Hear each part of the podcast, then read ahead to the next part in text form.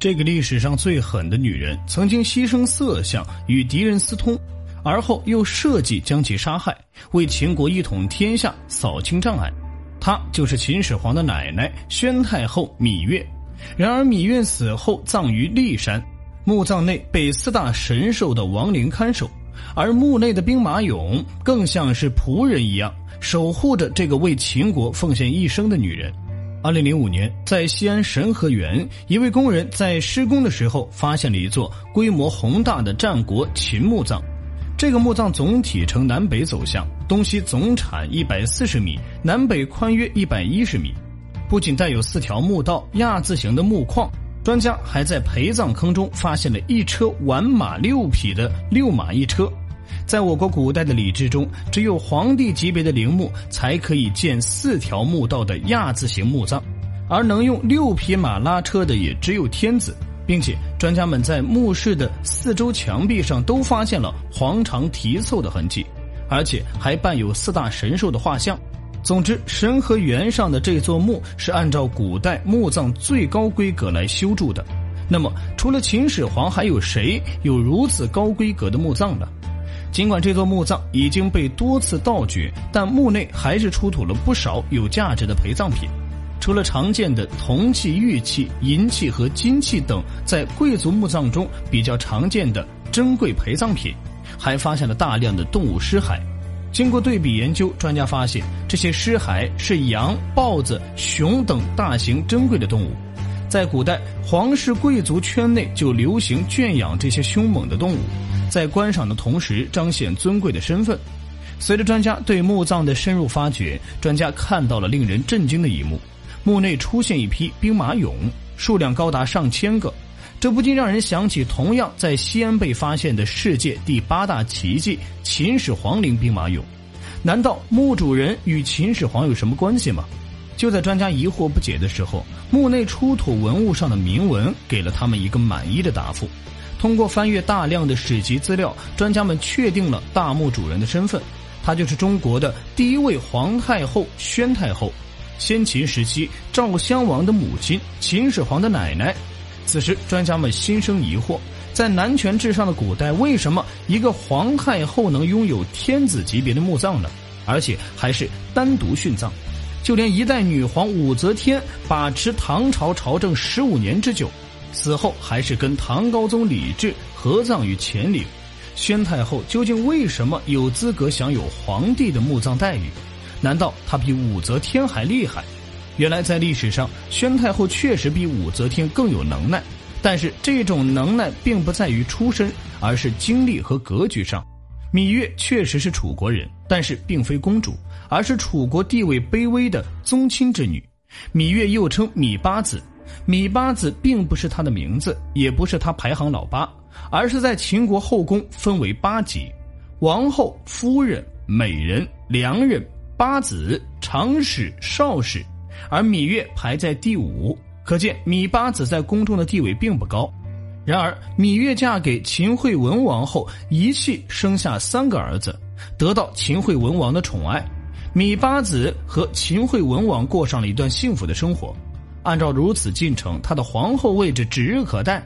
然而，因为秦惠文王的突然病逝，芈月的幸福生活跌入谷底。由于秦惠文后一直很嫉妒芈月生前一直受到秦惠文王的宠爱，所以秦惠文王死后，他的嫡长子嬴荡即位。嬴荡听了母亲秦惠文后的话，把芈月的儿子嬴稷被送往燕国做人质。而刚继位的嬴荡喜欢举重运动，他跑到周朝去举鼎，结果一时失手，大鼎落下，砸到自己的腿骨，当晚气绝身亡。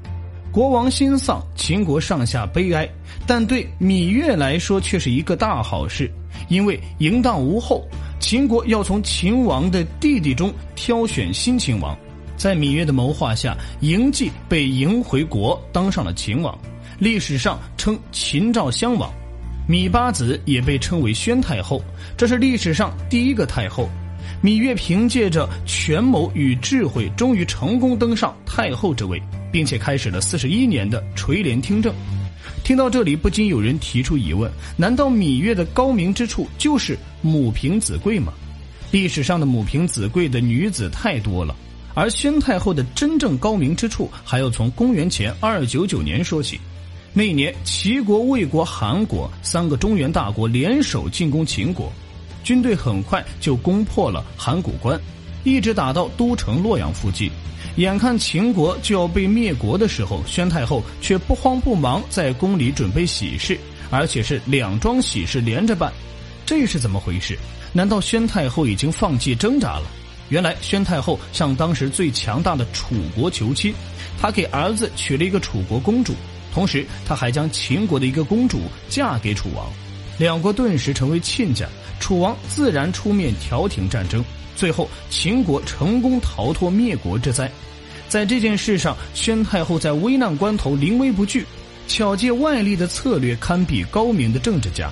宣太后的能耐不仅于此，秦昭襄王继位前期，秦国可谓内忧外患，内有诸公子叛乱，外有六国虎视眈眈。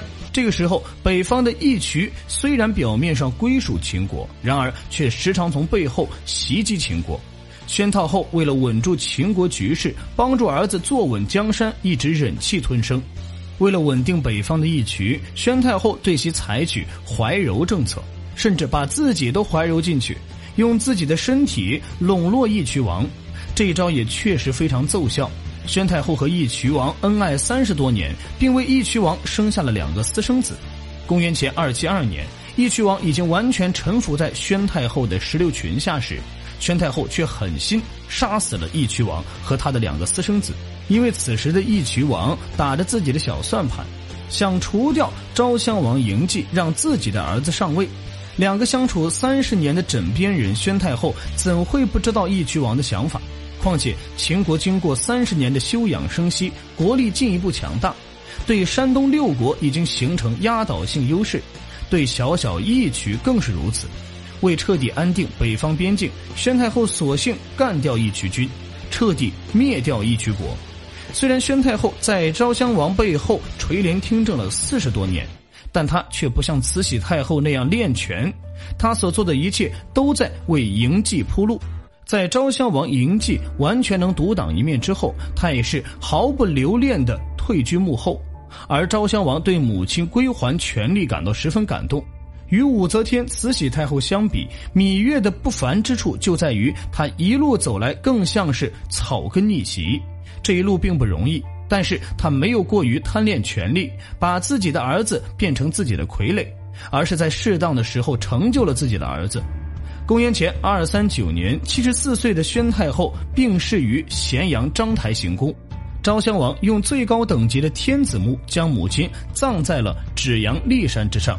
宣太后生前功勋卓著，死后更是风光下葬。因此，有专家认为，在秦始皇陵出土的兵马俑应该是陪葬芈月的，而不是陪葬秦始皇的。原因有三个。首先，专家在秦兵马俑的手上都发现了同一个字符，后经研究发现，这个字符就是战国时期楚国鸟篆书写的“米”字。其次，在秦兵马俑发型大多为偏左的偏发髻，而秦人束发发髻应为正中，恰巧是楚国人偏好梳偏发髻。而芈月正好是楚国人。最后，兵马俑距离秦始皇陵有一公里之远，而距离芈月墓只有短短几百米。尽管以上都是专家的猜测，但是兵马俑所展现的气吞山河的气势，依旧让后人惊叹不已。